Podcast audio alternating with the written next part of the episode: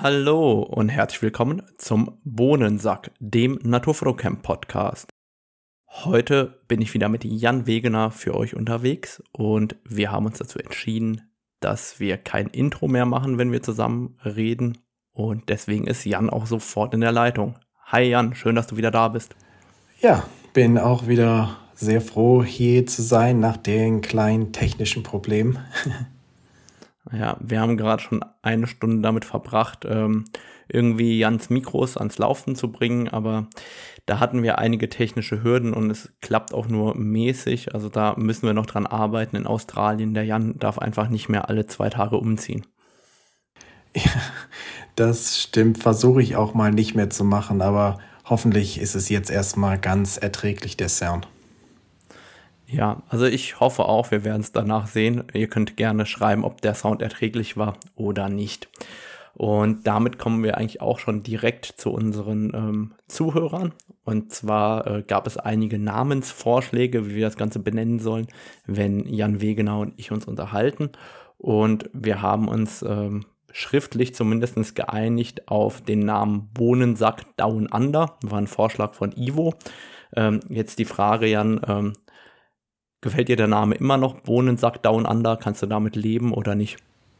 Da kann ich mit leben. Ist eigentlich eine ganz lustige Sache.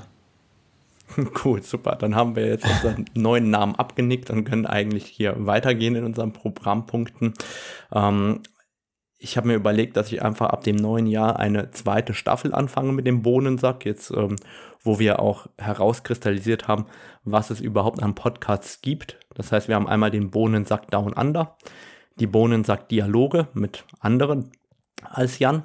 Dann haben wir den Blog Talk nach wie vor und die Naturfoto News. Und mit diesen vier Formaten im Bohnensack starten wir einfach eine zweite Staffel und ähm, damit fangen wir dann auch einfach an. Ähm, an der Stelle auch nochmal vielen Dank für alle ähm, Nachrichten per Instagram und Co. Und natürlich auch für die ähm, Apple Podcast Bewertungen.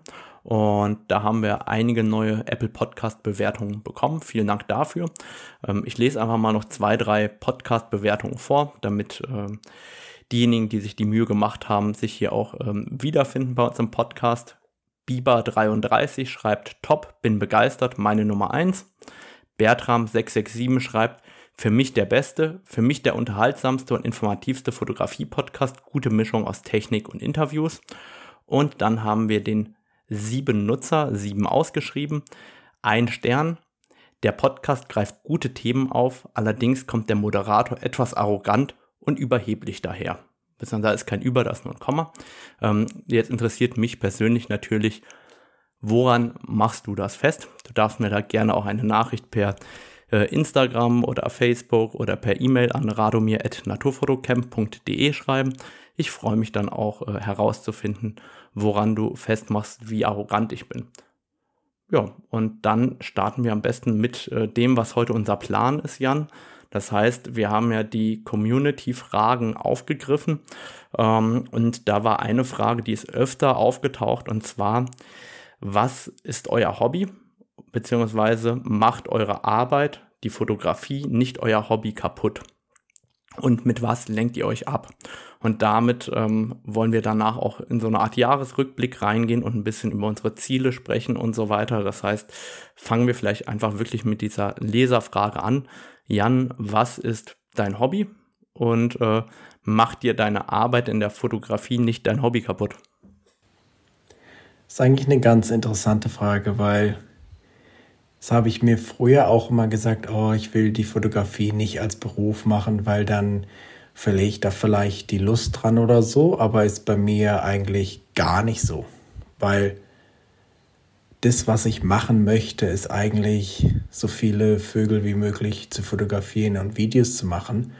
Und da ist es eigentlich egal, ob das jetzt mein Hobby oder mein Beruf ist inzwischen. Ich will das einfach machen und ich will da auch so viel Zeit wie möglich damit verbringen. Und da hilft es mir eigentlich, dass es jetzt auch mein Vollzeitberuf ist, weil ich dadurch einfach mehr Zeit damit verbringen kann. Natürlich hast du dann auch Sachen wie Büroarbeit und Steuer und so eine Sachen, die du halt auch machen musst, die dann vielleicht nicht ganz so lustig sind.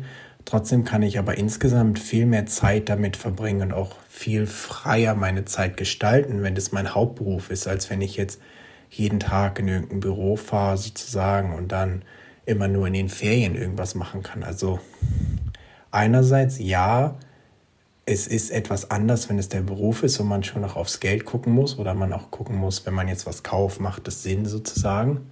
Gleichzeitig hast du aber auch wieder ganz viele Vorteile, weil du dein ganzes Equipment steuerlich absetzen kannst und so. Also ich bin im Moment zumindest sehr angetan davon, ein Vollzeitfotograf und YouTuber zu sein. Schön. Also ich finde es interessant, dass du das auch immer so gesehen hast, dass dir ähm, die Professionalisierung dein Hobby kaputt machen könnte. Und ähm, genau das gleiche habe ich auch immer gesagt. Also ich habe auch immer gesagt, boah, ey, Fotograf, nee, nie und nimmer werde ich Fotograf. Das macht mir nur mein Hobby kaputt. Und deswegen kann ich diese Frage total gut nachfühlen. Ähm, aber persönlich muss ich auch sagen, Mensch, ich habe äh, jetzt schon wieder einige interessante Jobs und Buchungen auch fürs neue Jahr und ähm, also eigentlich für Ende des Jahres und das Jahr ja schon viel früher geplant. Und gestern bin ich so durchs Haus gegangen und habe so gedacht, boah, ey, das ist schon ein geiler Job. Also, wo, wo ich mir so gedacht habe, cool, ich freue mich auf das eine oder andere so richtig. Und da denke ich mir, Mensch, das ist ja nicht nur meine Arbeit, sondern viel mehr. Es ist einfach meine Leidenschaft. Und ich habe da echt wirklich Bock drauf zu fotografieren und rauszugehen und das zu machen. Natürlich gibt es manchmal vielleicht einen Tag, wo man, wenn der Wecker um 4 Uhr klingelt, mal einen Hänger hat und denkt so, ey, eigentlich würde ich jetzt auch lieber liegen bleiben, aber im Großen und Ganzen ist für mich das, was ich mache in der Fotografie, also wenn, wenn man das als Job bezeichnen möchte, weil ich sehe das für mich persönlich gar nicht als Job, ähm, macht mir jetzt einfach riesige Freude. Und ähm, ja, also ich, ich, ich sehe das nicht als Arbeit. Wenn mich einer fragt, was mein Hobby ist, für mich ist mein Hobby Naturfotografie und für mich ist mein Job Naturfotografie. Und ähm, das heißt, ich bin da wirklich nach wie vor Feuer und Flamme.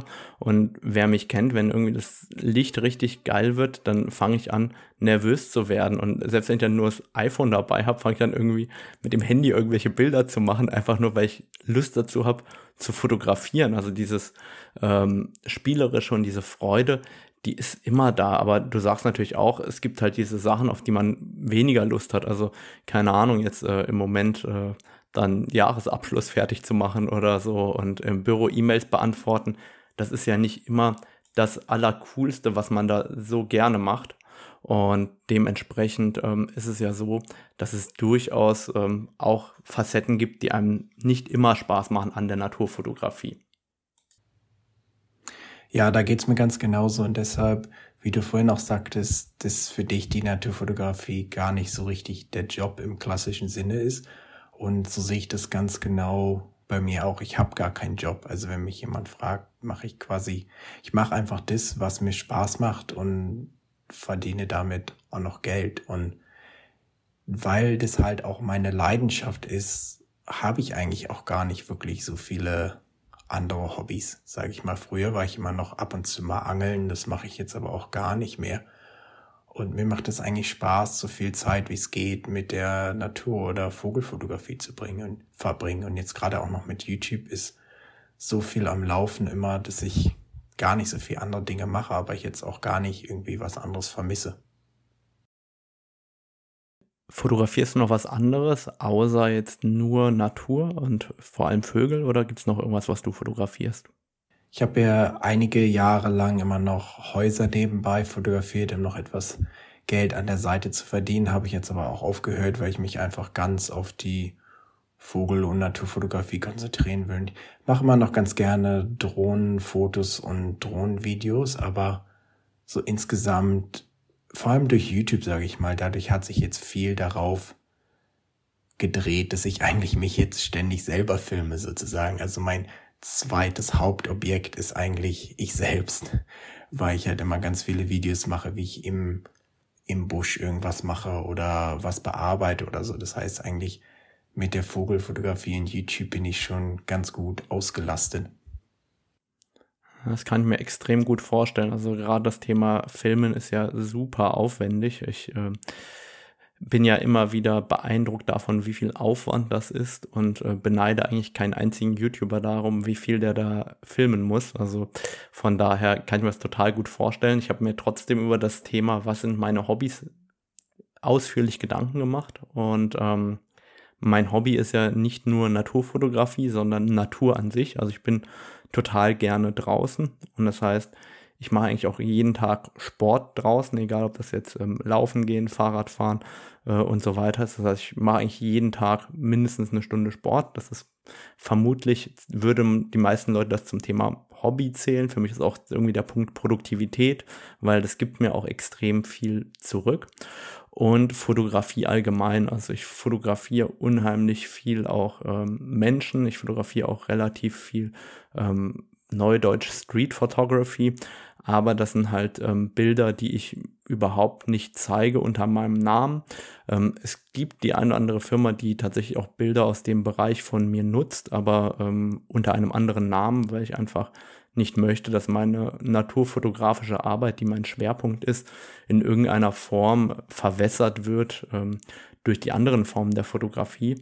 Aber mir macht halt ähm, auch andere Arten der Fotografie Spaß und ich sehe die auch als Hobby, ähm, aber da lehne ich quasi alle Aufträge normalerweise ab. Also wenn ich eine klassische Anfrage für eine Hochzeit kriege, ähm, die lehne ich alle durch die Bank weg ab, einfach weil ich ähm, keine Hochzeiten fotografieren will. Und ähm, das, also die, dieses Thema Menschenfotografie eigentlich eher als Freude und Spaß an der Fotografie sehe und da auch die Fotografie hochhalte. Und als ich gestern noch mehr darüber nachgedacht habe beim Laufen, wurde mir klar, dass eigentlich ist mein Hobby so mehr oder weniger mein Leben. Also nicht Fotografie, sondern der Alltag der ist bei mir auch ein riesengroßes Hobby. Also es fängt morgens an, wenn ich ähm, den Kaffee male und äh, daran rieche und den Kaffee mit dem Siebträger zelebriere, dann ist das etwas, das mir Freude macht. Ja, das ist ein Hobby.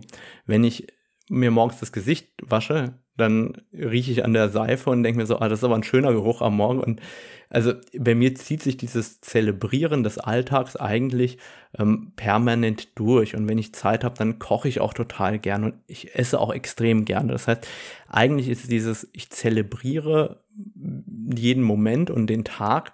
Ähm, ich würde schon sagen, dass mein Leben einfach ein Hobby ist, weil es mir große Freude macht, das machen zu dürfen, was ich halt den ganzen Tag mache. Und dementsprechend ähm, bin ich da sehr, sehr darauf bedacht, auch achtsam durch den Tag zu gehen und eben ähm, alles wahrzunehmen, was ich da mache, weil ich einfach genau weiß, dass das ein ganz, ganz großes Privileg ist, dass ich hier äh, in diesem Land lebe und ähm, dass ich das halt machen darf.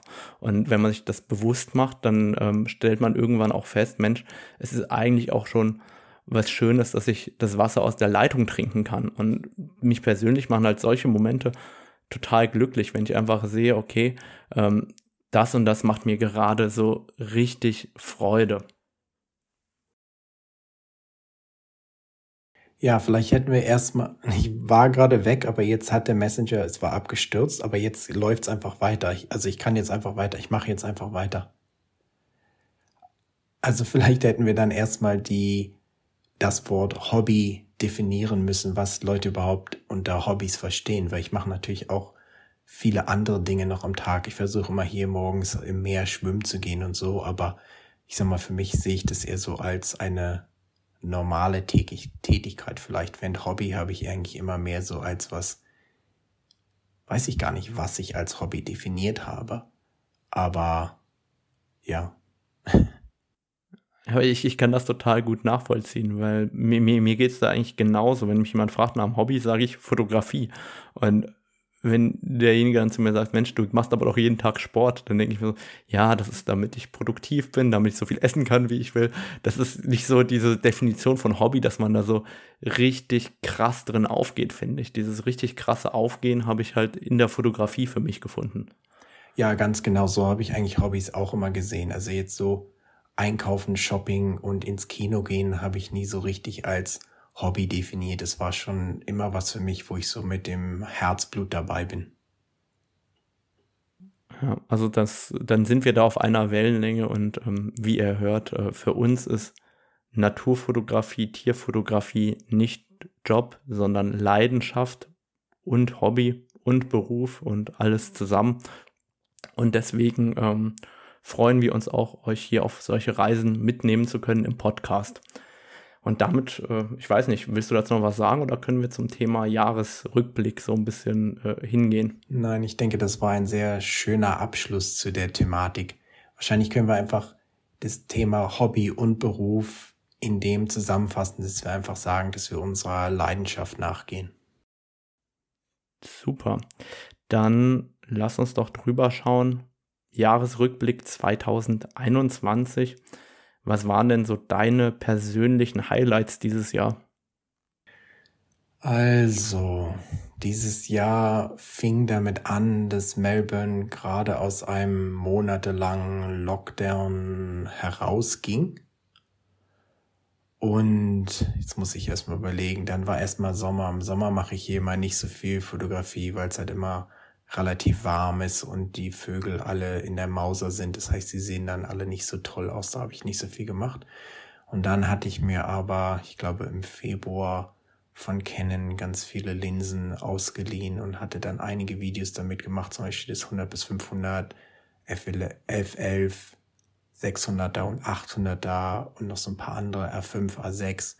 Hab damit ein paar Videos gemacht und das war ganz cool und da habe ich auch so meine große Leidenschaft für das 100 bis 500er entdeckt zum Beispiel. Ich hatte das ja mir ausgeliehen und während ich das ausgeliehen hatte, habe ich mir selbst auch eins gekauft, weil ich das so gut fand und wusste, dass, dass ich in jedem Fall eins davon haben muss. Und ich glaube, das hat auch dieses Jahr am meisten meine Fotografie beeinflusst und verändert.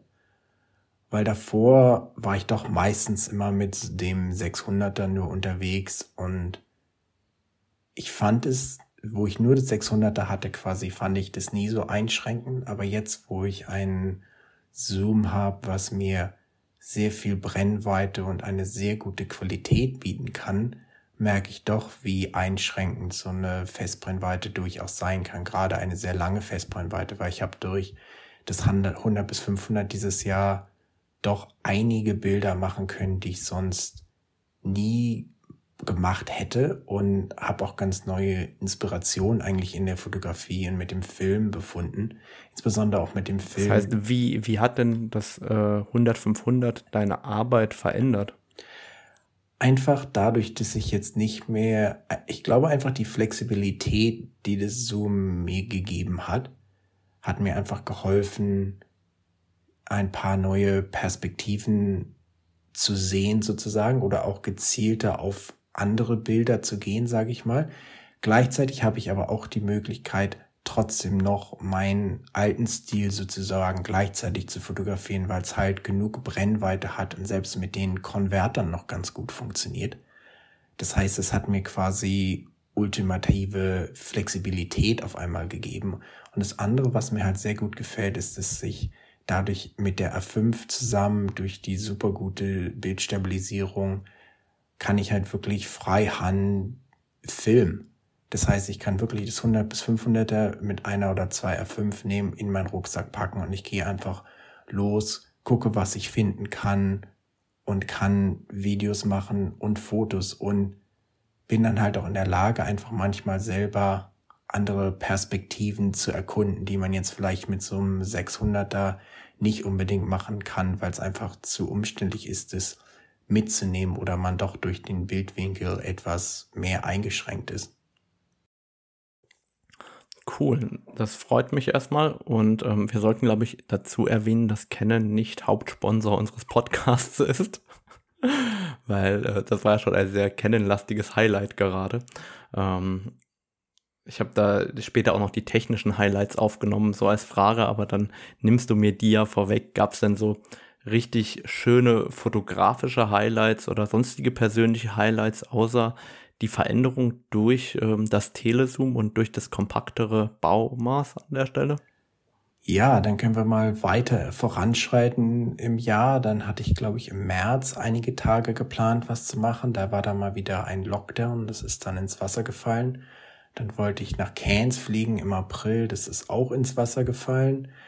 Dann habe ich einen coolen Trip machen können in so die, so eine trockenere Gegend, so fünf, sechs Stunden weg von Melbourne. Da sind so ganz viele tote Bäume und offene Graslandschaften und so kleinere Gestrüppe und Büsche, die so drei, vier Meter hoch sind vielleicht. Und da konnte ich dann doch einige sehr schöne, sehr schöne Bilder machen, solche von fliegenden Bergsittichen und einigen anderen Papageien. Da waren wir so eine Woche unterwegs und da konnte ich auch ein paar schöne Drohnenvideos machen. Das war eigentlich so, da konnte ich das erste Mal in dem Jahr machen, was ich eigentlich machen wollte sozusagen. Und paar Wochen, paar Monate, sagen wir mal, anderthalb Monate danach war dann mal wieder Lockdown in Melbourne. Und der ging dann von Juni, Juli bis Ende Oktober. Und da konnte ich dann gar nichts machen, weil man nur fünf Kilometer von seinem Haus weg sein durfte und so. Das heißt, da saß ich die meiste Zeit zu Hause und habe einfach YouTube-Videos gemacht.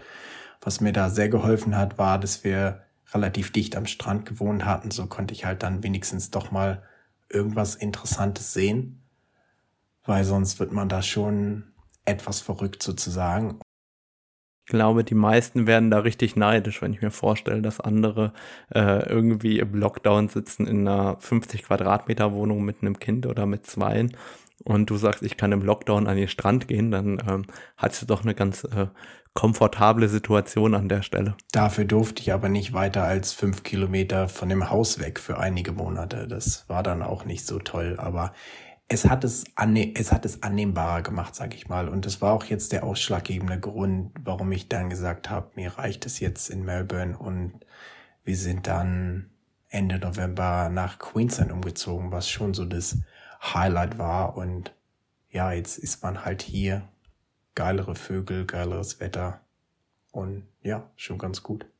Das heißt, fotografisch war es eigentlich gar nicht so erfolgreich, weil ich ganz viel oder die meiste Zeit gar nicht irgendwo hingehen konnte, aber es hat mir geholfen, ganz viele YouTube-Videos zu machen und einfach so mal mir über andere Sachen Gedanken zu machen. Du sprichst davon geilere Vögel da, wo du hingezogen bist. Das heißt, machst du das an bestimmten Arten fest oder wie hast du das für dich definiert, welche Vögel geiler sind? naja, ich sag mal so neue Vögel nicht unbedingt geiler, aber wenn man jetzt lange Zeit an einem Ort wohnt, da hat man doch dann viele Motive schon, sag ich mal, zu Genüge fotografiert sozusagen. Wenn du jetzt an einen ganz neuen Ort kommst, gibt's doch wieder ganz viele Arten und Motive, die man halt noch gar nicht fotografiert hat. Und ein Hauptziel bei mir sind ja immer Papageien und Kakadus und da gibt's halt hier auch wieder ganz oder einige die ich noch gar nicht fotografiert habe. Von daher ist es natürlich ein Hauptaugenmerk für mich jetzt. Schön, dass du darauf auch eingehst, weil ich glaube, das ist ein ganz wesentlicher Punkt, dass neuere oder andere Arten oder Motive oft als schöner wahrgenommen werden. Aber da geht es ganz oft nur darum, dass man die ja so noch nicht fotografiert hat oder selber noch nicht so viel damit zu tun hatte. Ich habe bei mir zum Beispiel ganz viele Schmetterlingsarten und fände es eigentlich total cool, mal so richtig viele Libellenarten bei mir zu haben. Und äh, wenn ich dann jemanden frage, der ganz viele Libellenarten bei sich im Garten hat, der sagt dann, ja, deine Schmetterlingsarten hätte ich aber auch gerne. Ja, ganz genau. Und so ist es halt, was Neues hat immer in der Regel eine größere Anziehungskraft für uns als was, was man jetzt schon ganz oft gemacht hat. Aber ja, ich sag mal, das so, so, so sind wir als Menschen wahrscheinlich. Ja, new is always better. Ja. Das äh, haben wir doch irgendwann mal in, in, einer Sitcom gehört. Nee, das war äh, How I Met Your Mother. Die ja. haben doch immer davon gesprochen. Und wie sah es denn bei dir aus 2021? Ja, also das Jahr ähm, war grundlegend an einigen Stellen sehr, sehr schwierig für mich. Lag jetzt weniger an ähm, dem Corona-Thema, sondern viel eher im persönlichen Umfeld, ähm, was dort äh, passiert ist. Also ähm, mein Papa ist dieses Jahr gestorben und ähm, die Schwiegermutter liegt eigentlich fast durchgehend im Krankenhaus dieses Jahr. Das heißt, auf persönlicher Ebene war das ja alles andere als einfach für mich und für uns.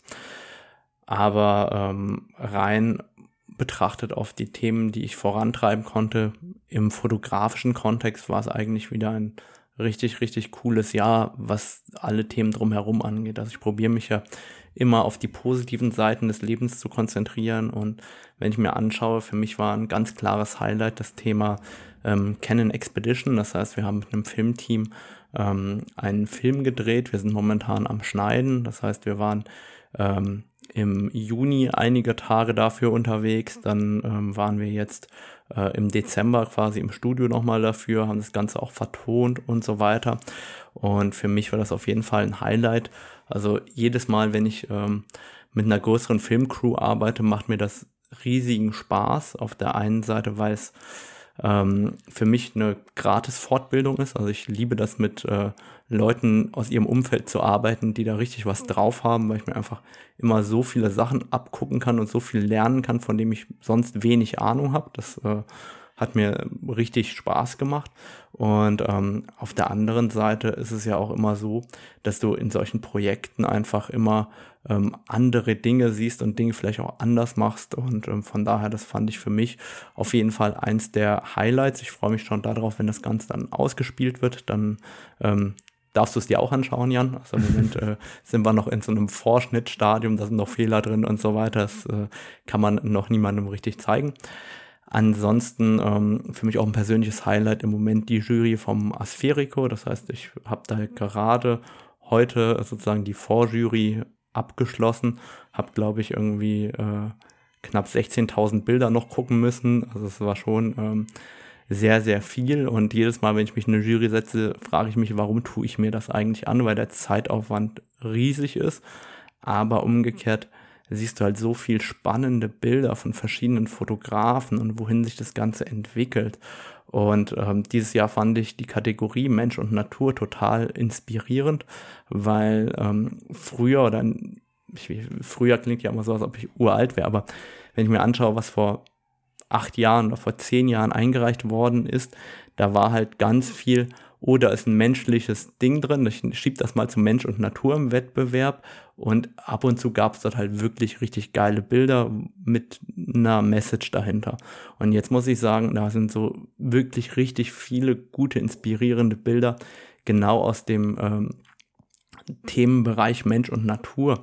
Also da war ein Fotograf dabei, ähm, der hat Bilder gezeigt von Solaranlagen, die irgendwo im Meer stehen und ähm, da hat er eine ganze Reihe gemacht von Nachtreihern, die in diesen Solaranlagen leben. Und ich, ich finde es total interessant, wie dort diese Lebensräume, die die Kombination aus urbanem und menschlichen eben zusammengeführt werden und dass das jetzt nicht mehr so eine absolute Nische ist wie früher, sondern eben heute auch ähm, ein richtiges äh, fotografisches Feld geworden ist in der Naturfotografie, wo man auch sieht, dass es sich ähm, weiterentwickelt hat. Das, was man schon immer gemacht hat, ist jetzt irgendwie weiter geworden. Das ähm, war für mich auf jeden Fall wieder ein Highlight für mich zu sehen, wie sich die Fotografie verändert, wie oder was andere Fotografen wieder abgeliefert haben. Ich finde das immer extrem, extrem spannend. Ähm, ansonsten ähm, für mich persönlich waren fotografische Highlights dann auch im April, Mai, als wir hier äh, nicht so gut reisen konnten, habe ich relativ viel bei uns ähm, regional äh, direkt vor der Tür fotografiert. Also ähm, sowohl Füchse als auch ganz, ganz viel äh, kleine Gänse, kleine ähm, Enten und so weiter, was ja dann natürlich gerade äh, gebrütet hat und wo es dann die ganzen Jungtiere gab. Das hat mir viel Spaß gemacht. Da war ich auch jeden Tag eigentlich äh, fotografieren und draußen, morgens, abends einfach, weil es mir gut getan hat, rauszugehen, weil es mir Spaß gemacht hat. Und ähm, das waren so die Sachen, die mich dieses Jahr doch ähm, sehr äh, bewegt haben und die irgendwie dazu geführt haben, dass ich, obwohl ich ähm, so viel mit anderen Gedanken beschäftigt war, auch viele schöne und positive Dinge erleben durfte dieses Jahr. Du hast ja auch über deine technischen Highlights eben schon gesprochen. Ähm, interessanterweise ist mein technisches Highlight ein ganz anderes Objektiv als deins. Kannst du erraten, welches? Mm, nein. okay. Leichtes 100, ähm, 100er Makro. Nee, tatsächlich das ähm, RF 14 bis 35 Millimeter, also das äh, super Weitwinkel. Für mich, äh, wie gesagt, das 100 500 war das Highlight vom letzten Jahr. In dem Jahr ist es das äh, 14 bis 35 und ähm, ich finde es total geil, wie klein und kompakt das geworden ist, also wie, wie klein diese Einheit aus R5 und 1435 geworden ist und ähm, wie gut die optische Leistung am Ende des Tages ist und dass wir halt nach unten raus die 14 Millimeter haben, das macht halt für mich ein Objektiv mit einer riesigen Praxistauglichkeit aus und gleichzeitig ähm, eben mega klein und kompakt. Das macht halt echt richtig Spaß, damit zu arbeiten. Und eigentlich ist das ganze Thema R5 auch äh, nach wie vor ein Highlight, weil ich einfach merke, wie viel mehr guten Output ich kriege in der gleichen Zeit. Also ich würde sagen, ich habe fast äh, doppelt so viel guten Output wie vorher. Damit meine ich jetzt nicht scharfe Bilder, sondern damit meine ich, dass ich viel schneller meine Ideen umsetzen kann wie früher. Ich weiß nicht, ob du auch dieses Gefühl hast mit der Spiegellosen.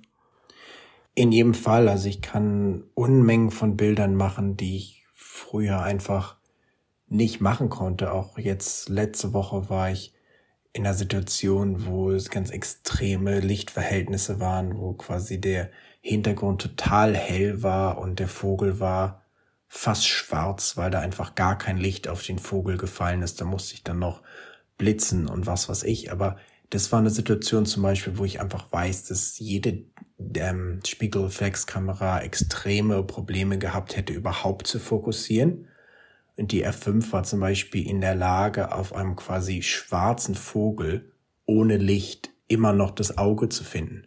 Das heißt, ich hatte selbst in so einer ganz extremen Situation fast überhaupt keinen Ausschuss, während wenn ich das mit einer 5D zum Beispiel probiert hätte, da hätte ich vielleicht ein Bild gemacht und dann wäre die wieder am Hintergrund gehangen sozusagen. Das heißt, die R5 ermöglicht mir auch ganz andere oder viel bessere Bilder oder wie auch du sagst, Bilder zu machen, die man immer im Kopf hatte, man die aber technisch oft gar nicht umsetzen konnte, weil die Kamera einen quasi im Stich gelassen hat. Und jetzt habe ich doch das Gefühl, dass die Kamera einfach auf einem ganz anderen Niveau ist und man dadurch eigentlich kreativer fotografieren kann, weil man sich halt nicht mehr so viel auf die Kamera konzentrieren muss in einer gewissen Weise. Ja, also genauso geht's mir auch. Also wenn wir beim Beispiel Vögel bleiben, ich habe dieses Jahr so ein Bild im Kopf gehabt von Bastölpeln und einem relativ großen Bildanteil, der einfach plan und unscharf ist mit verschiedenen Abstufungen in Rot und Orange. Und früh, früher war das so, da musstest du warten, bis die, das Tier den Kopf anhebt und entweder vorher vorfokussiert haben oder mit Backbutton-Fokus dann fokussieren, runterschwenken und hoffen, dass jetzt Bildaufbau stimmt und das Bild scharf ist. Und heute habe ich ungefähr dort das Autofokusfeld liegen, wo der Kopf hochgehen wird. Und äh, Tieraugenerkennung. Und dann drücke ich da drauf. Und dann hast du in dem Bruchteil einer Sekunde dieses Bild gemacht. Und das ist dann in der Regel auch noch scharf.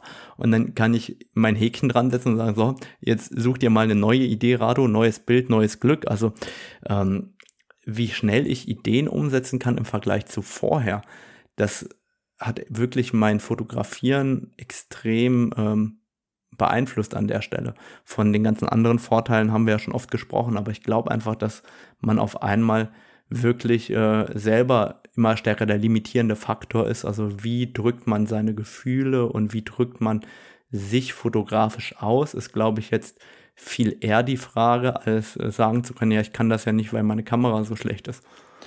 Nee, da stimme ich dir voll und ganz zu. Und du sprachst ja über das 14 bis 35. Das habe ich mir auch letzte Woche zukommen lassen. Ich hatte jetzt noch keine große Chance, das zu benutzen, aber der erste Eindruck ist auch, sehr gut. Und was, was man oft unterschätzt, ist so der Unterschied zwischen zum Beispiel 16 und 14 Millimeter auch. Man denkt ja mal 16 Millimeter ist schon weit, aber wenn du dann mal das mit 14 vergleichst, ist schon noch mal ein ziemlich extremer Unterschied. Und da freue ich mich schon, wenn ich das mal benutzen kann. Auch zum Beispiel zum Film, wenn ich in einem engen Raum bin oder in irgendeinem Versteck oder so. Wenn man da dann 14 statt 16 Millimetern hat, macht es schon einen Riesenunterschied. Oder wenn ich mich selbst filme, zum Beispiel bei 14 Millimeter, muss ich den Arm nicht so weit rausstrecken, wie wenn ich jetzt mich selbst mit 16 Millimetern fotografiere. Das heißt, da freue ich mich schon drauf.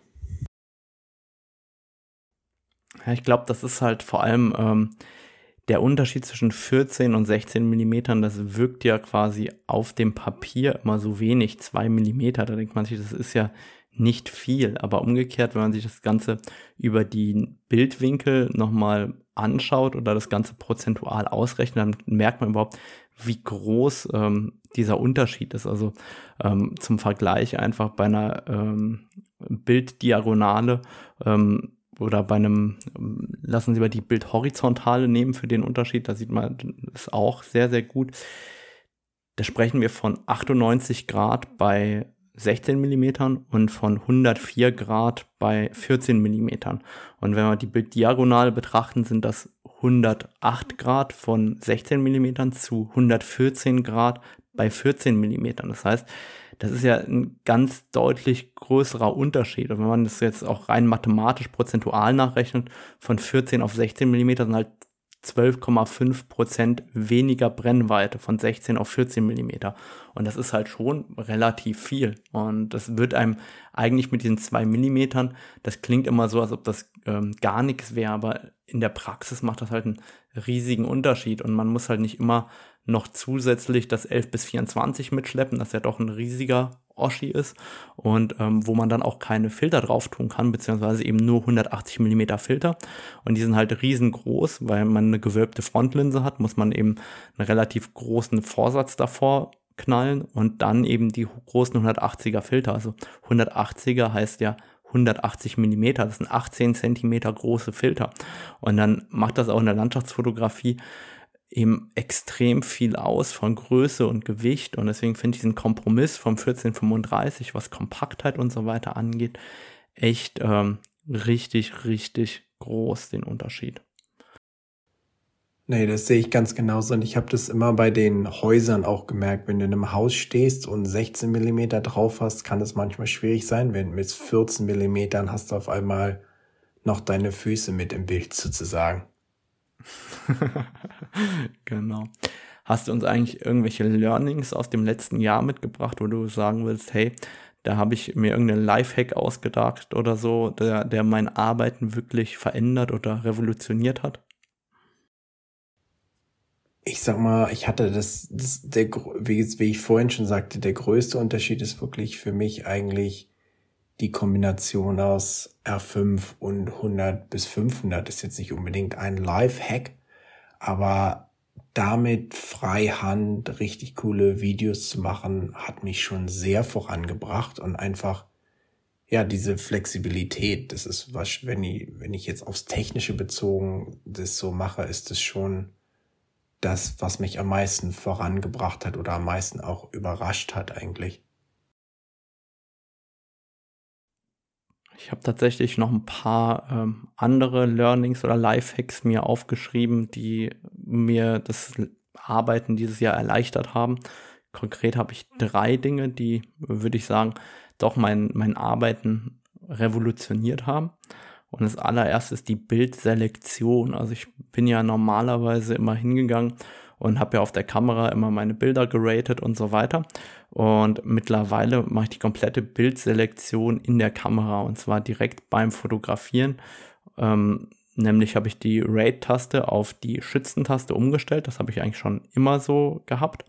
Und jetzt schütze ich quasi alle Bilder, die mir wichtig sind. Und danach gehe ich einfach hin, Menü, alle Bilder löschen und dann sind nur noch die Bilder übrig, die mir wichtig sind. Und um es ganz radikal auszudrücken, in der Vogelfotografie bleiben, ich habe es mal durchgerechnet, so sieben bis zehn Prozent der Bilder überhaupt auf meiner Kamera. Und bei anderen Fotografie-Genres bleiben auch mal 50 Prozent der Bilder auf der Kamera. Aber insgesamt habe ich halt damit meine Datenmenge super verringert und habe halt nicht mehr diese äh, oder brauche halt nicht mehr diese Zeit, um hinterher meine Bilder durchzugehen. Und ich mache das ganz oft auch direkt, oder ich mache es eigentlich immer direkt im Fotografieren, wenn ich so eine Sequenz habe, du kennst das ja selber, du machst in 10 Minuten 800 Bilder oder so. Und du machst aber die ganze Zeit, die 800 Bilder machst du ja von einer Vogelart oder von einer Szene. Und dann gehe ich einfach nur durch, guck, wo mir die Haltung gut gefällt, zoom rein aufs Auge, wenn es scharf ist, kommt da Raid drauf. Und äh, dann habe ich halt meine drei Posen aus der Szene und dann brauche ich ja die anderen 797 Bilder nicht mehr. Ja, inter interessantes Konzept. Ich mache es ganz anders, aber ich sag mal, ich mache es nur anders in dem Sinne, dass ich halt am Computer ein Programm benutze, wo ich sehr schnell durch die Bilder gehen kann. Ich habe immer, ich bin immer nicht so der Riesenfan, mir an der Kamera alle Bilder anzugucken. Ich finde es manchmal zu klein oder ich finde es manchmal hart, das zu beurteilen.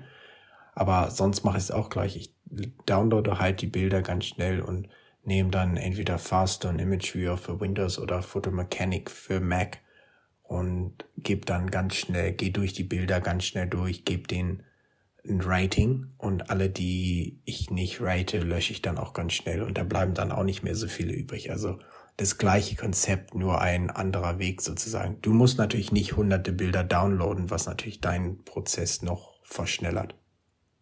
Ja, und was ich halt cool finde an den Canon-Kameras, aber es ging schon seit der ersten 1DX, also seit zehn Jahren, ähm, dass du das Autofokusfeld verknüpfen kannst mit der 100% Zoom-Stufe in der Kamera. Und bei mir liegt das Ganze einfach auf der Set-Taste. Das heißt, wenn ich auf die Set-Taste drücke, springt die Kamera automatisch dahin, wo fokussiert worden ist, auf 100%. Und dann sehe ich halt sofort, ist das dort scharf oder nicht. Und ähm, das am Computer musst du ja hingehen und dann mit der Maus ähm, dir auszoomen, wo du genau reinzoomen willst. Und das kostet halt alles relativ viel Zeit. Und ich habe halt eigentlich überhaupt keine Lust, nachher stundenlang meine Bilder anzugucken. Ähm, und deswegen habe ich mir so diesen Prozess dieses Jahr überlegt, ähm, als ich ähm, den Specht im Flug fotografiert habe. Das heißt, ich hatte zwischen die Bäume fokussiert, vorfokussiert und immer wenn der durchgeflogen ist, habe ich einfach wie ein Irrer mit 20 Bildern rumgeballert. Das heißt, von 1000 Bildern waren da irgendwie auf fünf Fotos der Specht drauf und ähm, meistens auf keinem oder auf einem ein scharfes Bild dabei. Und früher wäre ich hingegangen und hätte halt 995 Bilder von Hand gelöscht. Und da habe ich gedacht, ey, der umgekehrte Work Flow ist eigentlich viel sinnvoller, dass ich einfach nur das markiere, was bleiben soll und alles andere lösche. Und seitdem ich mich daran gewöhnt habe und da so rangetastet habe, das hat ewig viel Zeit gekostet. Ich habe auch das ein oder andere schöne Bild aus Versehen gelöscht, muss ich ganz ehrlich sagen. Aber bevor ich die Kamera aus der Hand lege, ist jede Sequenz, egal ob ich jetzt Menschen, Reportage oder Tiere oder Landschaft fotografiere, durchgeratet und ich kann zu jeder Zeit einfach hingehen, Menü, alle Bilder löschen klicken und es sind nur die Bilder da, die ich eigentlich gerne haben möchte. Und das äh, hat für mich echt mein Arbeiten dieses Jahr revolutioniert. Da hast du ja auch schon das größte Risiko bei der Sache angesprochen, dass man doch mal aus Versehen ein Bild nicht ratet, was man gerne hätte raten wollen. Ja, ich ärgere mich auch total. Ich habe zum Beispiel, äh, wir, wir haben ein Erinnerungsfoto in Norwegen gemacht, wo wir einmal frontal in der Kamera stehen und einmal mit dem, ähm, quasi mit dem Rücken, mit dem Rucksack in die Kamera stehen. Und natürlich habe ich aus Versehen nur das mit den Rucksäcken geratet und das, wo wir in die Kamera gucken, nicht. Und das Erinnerungsbild mit uns dreien ist einfach futsch. Ähm, aber ich glaube, wenn man das zwei, dreimal gemacht hat, dann ärgert man sich so sehr über seine eigenen Fehler, dass man es dann äh, besser macht beim nächsten Mal. Dann, ich habe ja von drei Lifehacks geschrieben. Ähm, den zweiten Lifehack haben wir letztes oder vorletztes Mal schon diskutiert und das ist das Thema Compressed RAW. Und ich muss für mich sagen, ich habe ja im, August, nee, im Juli oder August, ich müsste nochmal nachschauen, umgestellt zwischen RAW und äh, Compressed RAW. Und ich muss sagen, für mich macht es eigentlich keinen praxisrelevanten Unterschied, ob ich Compressed RAW oder RAW fotografiere. Im Gegenteil, ich habe auf einmal eben die Hälfte der Datenmenge. Also wenn ich jetzt schon mal durch den ersten Lifehack die Hälfte der Datenmenge habe, dann habe ich jetzt nochmal die Hälfte. Das heißt, es kommen nur noch 25% der Daten an von dem, was noch Anfang des Jahres auf meiner Festplatte gelandet ist. Und das finde ich doch echt cool. Ja, das macht schon einen Riesenunterschied. Ich ringe da immer etwas mit mir. Ich habe jetzt auch viel mehr Zero in jedem Fall gemacht, weil was mir auch sehr hilft, gerade wenn man jetzt Action fotografiert, ist es einfach, der Buffer sich verdoppelt sozusagen oder mehr als verdoppelt. Das heißt, in normal RAW kann es dir schon passieren, dass du den Buffer relativ schnell mal erreichen kannst mit dem elektronischen Verschluss. Während in Zero musst du schon extrem lange draufhalten, um irgendwann mal den Buffer zu erreichen, gerade wenn man jetzt eine schnelle Karte drin hat. Das Einzige, wo ich immer etwas vorsichtig bin, sage ich mal, zum Beispiel jetzt für mein letztes YouTube-Video habe ich gerade, wie ich schon gesagt habe, diese Vögel fotografiert, die extrem dunkles Gefieder haben, wenig Licht, hohe ISO da war ich dann doch etwas vorsichtiger und habe zum Beispiel versucht, vornehmlich mit 14-Bit RAW in Full RAW zu fotografieren. Einfach weil ich wusste, dass dort ganz viele dunkle Bereiche in dem Bild sind, die ich trotz Blitz und dem besten Belichten immer noch aufhellen muss in Photoshop. Das heißt, das war eine Situation, wo ich dann lieber nicht Zero benutzt habe, aber insgesamt denke ich schon, dass es eine wirklich super, ein super Fortschritt ist und man deutlich an Bilder, Dat oder an Datenmengen sparen kann. Hast du eigentlich mit der schnellen Serienbildfolge bei sitzenden Vögeln auch mal probiert, ähm, ein Bracketing zu machen, also drei Belichtungen und dann quasi in die dunkles, also in die dunklen äh, Gefiederteile das Ganze reinzurechnen, wie man es in der Landschaftsfotografie macht?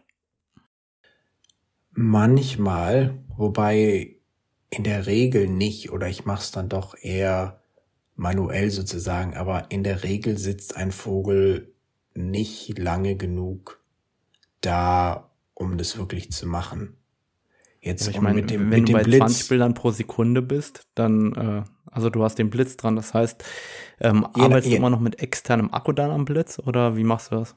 Ich habe eigentlich den Blitz fast gar nicht mehr benutzt, seit ich DR5 habe. Es war jetzt wirklich das erste Mal in so anderthalb Jahren, dass ich den mal wieder rausgekramt habe, weil ich eigentlich den sonst nicht mehr gebraucht habe, aber in dieser Situation war es schon so schwierig, dass ich den jetzt doch benutzen musste. Und ja, da habe ich dann halt den schweren Akku dran und dann musste wieder Verschluss umstellen, weil der elektronische Verschluss ja nicht geht und dann hast du wieder das Problem, dass nicht jedes Bild geblitzt ist und es macht nicht wirklich Spaß, es zu benutzen, aber in der Situation war es halt unumgänglich. Und mit dem Blitz ist es halt schwierig, verschiedene Aufnahmen oder verschiedene ähm, Belichtungen zu machen. Was ich sonst halt mache, wenn man das nicht machen kann, ist halt, dass ich zum Beispiel einfach mir danach in Photoshop zwei oder drei verschiedene Belichtungen von demselben Bild anfertige. Das ist dann etwas rauschiger vielleicht, aber hat einen ähnlichen Effekt. Zum Beispiel bei einem schwarzen Vogel kann ich mir ein, eine Belichtung machen, die wo das ganze Bild korrekt belichtet ist.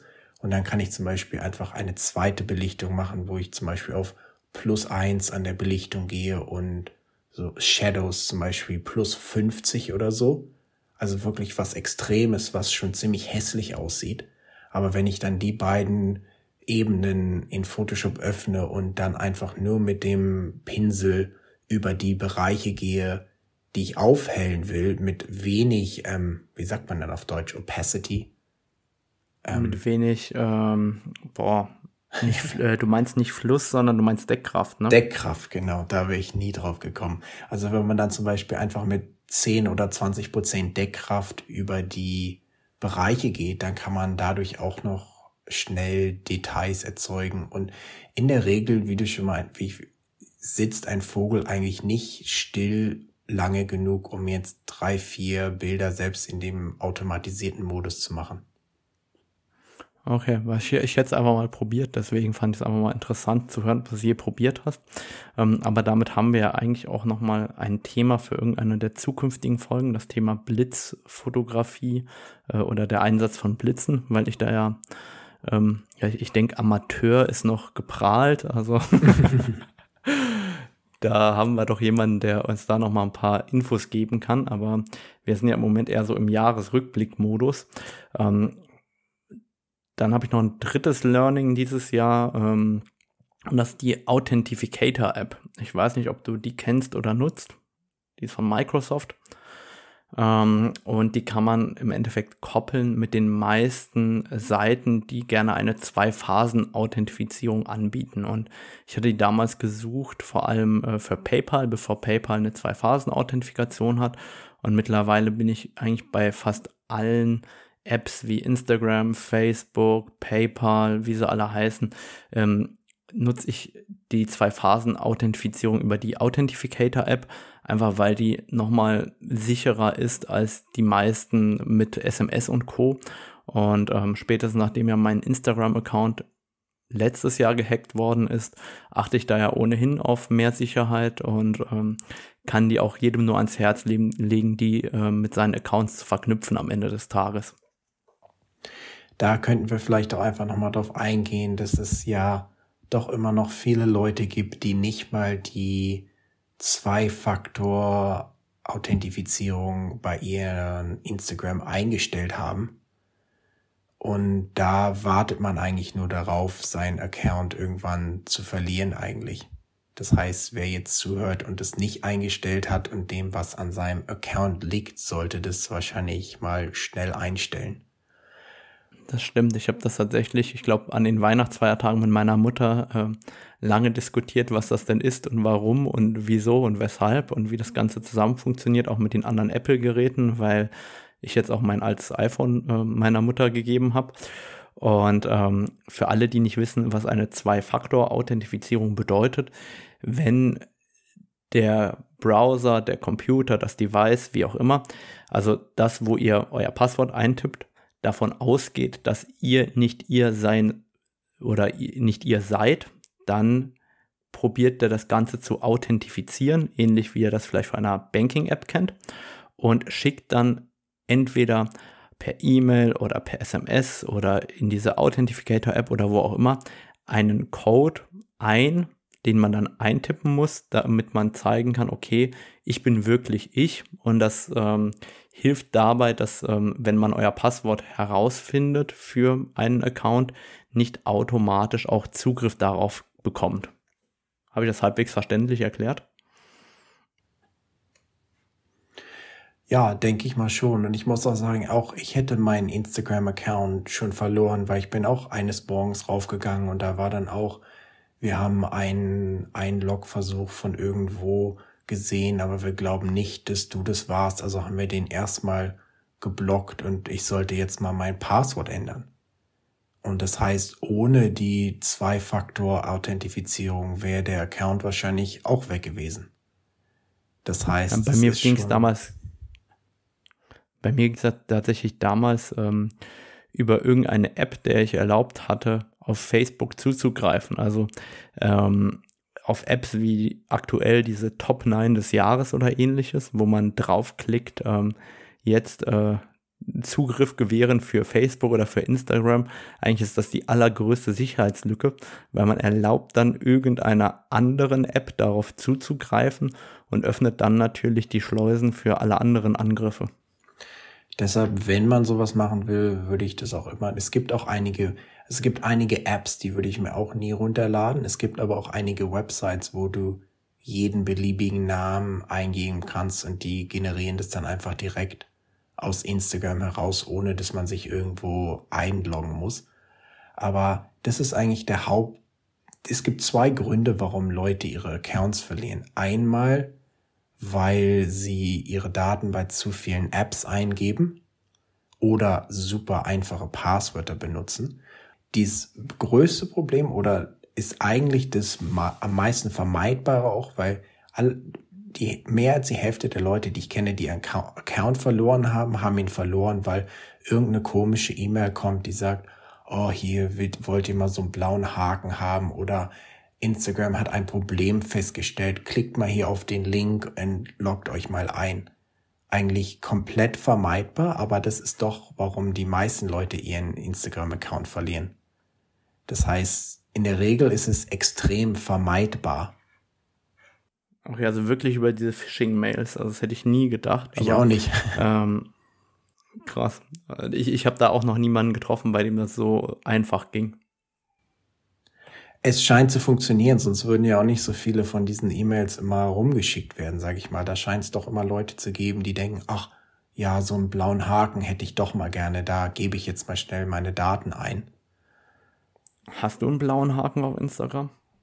Nee, ich hatte mich mal e-, vor Ewigkeiten davor beworben. Ich weiß nicht, ich könnte wahrscheinlich inzwischen einkriegen, muss ich noch mal gucken. Aber okay. in der Regel geht es darum. Ich weiß noch nicht mal, wie das geht. Du würdest wahrscheinlich einkriegen du kannst in die App gehen und irgendwo, ich weiß nicht genau, ich habe die jetzt nicht auf, in dem Menü kannst du dich dafür bewerben. Du würdest wahrscheinlich einen kriegen, weil es geht hauptsächlich darum, viel Öffentlichkeitsarbeit gemacht zu haben oder bekannt zu sein, zu sagen, so, dass Leute wissen, dass du du bist sozusagen. Das heißt, mit deinen ganzen Wettbewerben und Canon Ambassador und so würdest du wahrscheinlich einkriegen.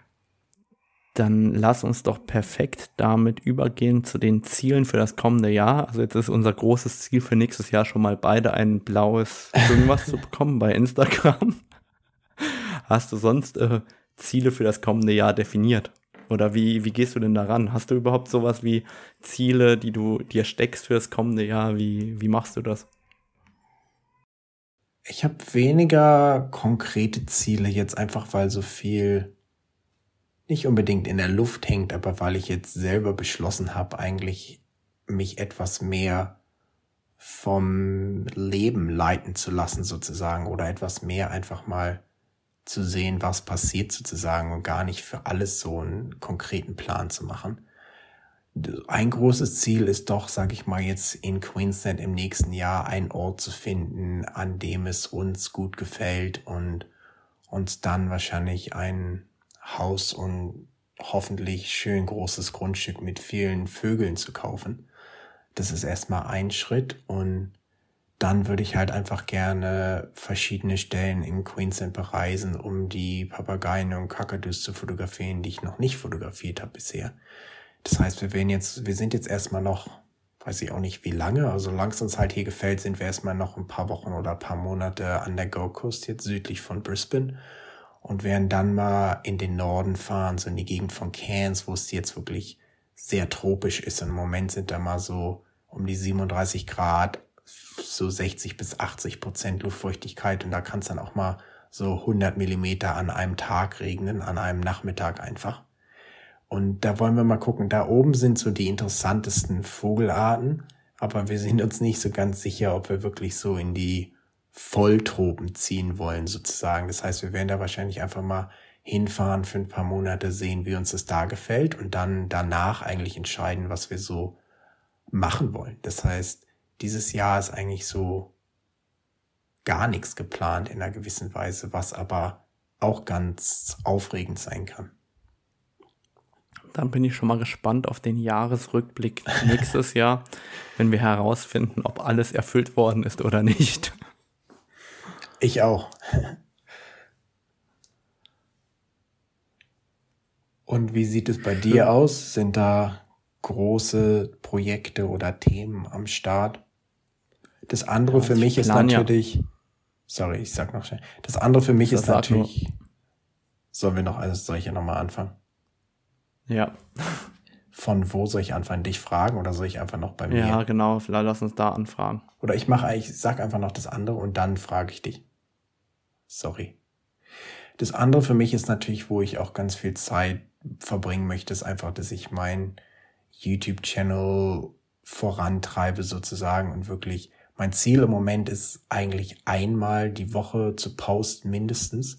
Und wenn ich schaffe, vielleicht das sogar also auf anderthalb Mal pro Woche zu machen, also so zwischen 50 und 70 neue Videos die nächst, nächstes Jahr zu machen, muss ich mal sehen, wie das so alles klappt, wenn man jetzt so viel verreist, aber hoffentlich wird's klappen und hoffentlich werden die Videos auch euch allen gefallen. Und wie sieht's denn bei dir aus, Rado? Nächstes Jahr große Projekte am Start?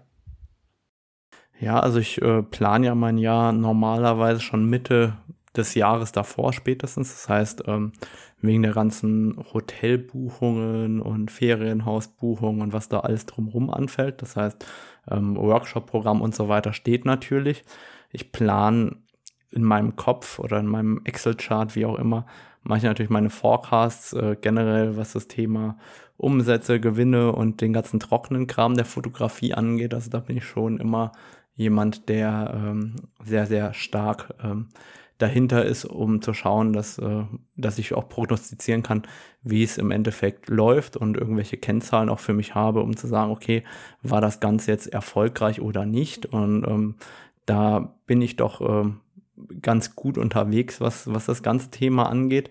Aber ähm, für 2022 oder auch für dieses Jahr, ich merke einfach, dass ich immer mehr ähm, meine, wie soll ich sagen, diese klassischen Ziele, die du dir dann steckst, ähm, die du messen kannst, dass die immer stärker wieder zurückgehen in Richtung der Werte, ähm, die man leben will in seinem Leben. Das heißt, da stehen ganz, ganz viele äh, Themen auf dem Programm für mich persönlich, wo ich sage, hey, das ist mir wichtig, daran möchte ich an mir selber arbeiten.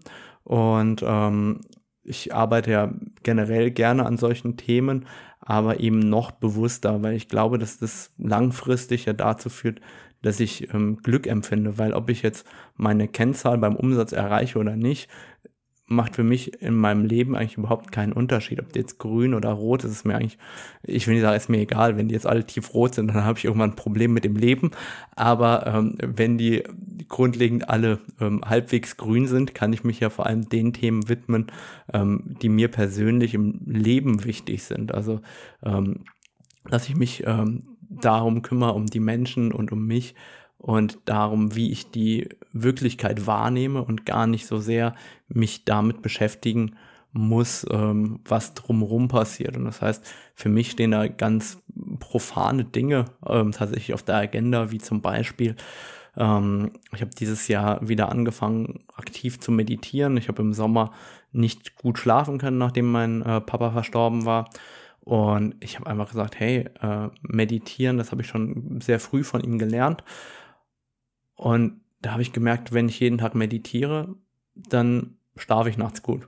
Also habe ich für mich gesagt, okay, nächstes Jahr, Rado, jeden Tag nimm dir die Zeit zum Meditieren.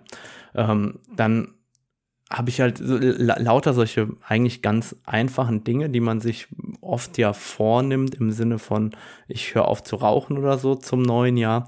Die habe ich gar nicht, sondern ich habe eben diese Werte und diese Themen, wo es dann darum geht, Dinge zu genießen, Dinge bewusster wahrzunehmen und so weiter. Das heißt, dort dezidiert ähm, immer weiter daran zu arbeiten, einfach jeden Moment in seinem Leben zu würdigen und zu genießen. Ähm, da bin ich meiner Meinung nach nicht schlecht unterwegs, aber das kann ja immer noch besser werden. Und das heißt, da ähm, will ich auch nächstes Jahr wieder ganz aktiv dran arbeiten, einfach weil mir das so unheimlich wichtig ist, jeden Tag äh, mich irgendwie freuen zu können am Ende des Tages. Das ist so, mein, mein Fokus im Leben soll sein, glücklich zu sein und nicht irgendwie ähm, jeden Tag pessimistisch durch die Welt zu gucken. Das ist einfach nicht das, was mich beschäftigen soll. Da sprichst du auch was ganz Interessantes an. Das sind auch Themen, mit denen ich mich auch sehr viel beschäftige. Und auch einer der Hauptgründe, warum wir auch nach Queensland gezogen sind, weil wir einfach für ein Thema, ein wichtiges Thema für mich ist auch so Freiheit von den ganzen Zwängen sozusagen, auch den Zwängen, die man, sage ich mal, oder die ich doch auch in der Vergangenheit in Deutschland immer gespürt habe, sage ich mal, dass du einen bestimmten Job haben musst oder du musst das machen oder du musst das machen. Und da ist doch auch ein Thema für mich, dass ich einfach mal gar nicht weiß, was jetzt kommen wird oder einfach das mache, was ich machen will sozusagen oder auch wie du sagst, so meditieren oder einfach auch das Leben aus einer anderen Perspektive zu sehen und es halt auch aus einer sehr positiven Perspektive zu sehen. Genau, und ich, ich verstehe, was du meinst, dass du dich da in Deutschland manchmal ähm, ein wenig seltsam gefühlt hast. Ähm, aber manchmal geht es mir auch so. Das heißt jetzt nicht, dass ich auswandern möchte wie du, aber ich verstehe durchaus, was du manchmal meinst, ähm, dass man doch oftmals sehr, sehr negative Emotionen mitgeteilt bekommt ähm, im täglichen Leben. Und ich verstehe das nicht, warum dann in einem Land, das, dem es so gut geht und wo es den Menschen eigentlich so gut geht, dass man immer etwas findet, das äh, nicht so schön ist. Also gerade diese typische Antwort, wie geht's dir? Ich kann nicht klagen als Antwort ist für mich so immer dieser Indikator in der deutschen Sprache, wie negativ manche Dinge sind, weil äh, ich kann nicht klagen heißt ja, ich suche ja diesen Punkt, dass ich eine Angriffsfläche habe und ich suche ja eher das Positive und ähm, damit möchte ich mich in meinem Leben beschäftigen.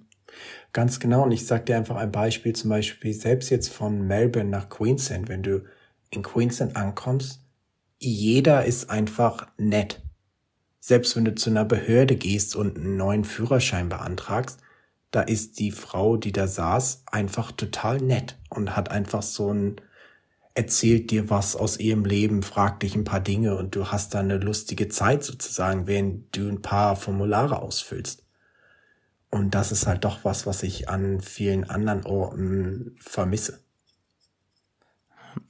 Ich glaube, an der Stelle sollten wir vielleicht nicht ganz so weit abschweifen, sonst ähm, werden wir zu diesem ganz krassen Laber-Podcast und in der nächsten Episode dann zum Esoterik-Podcast.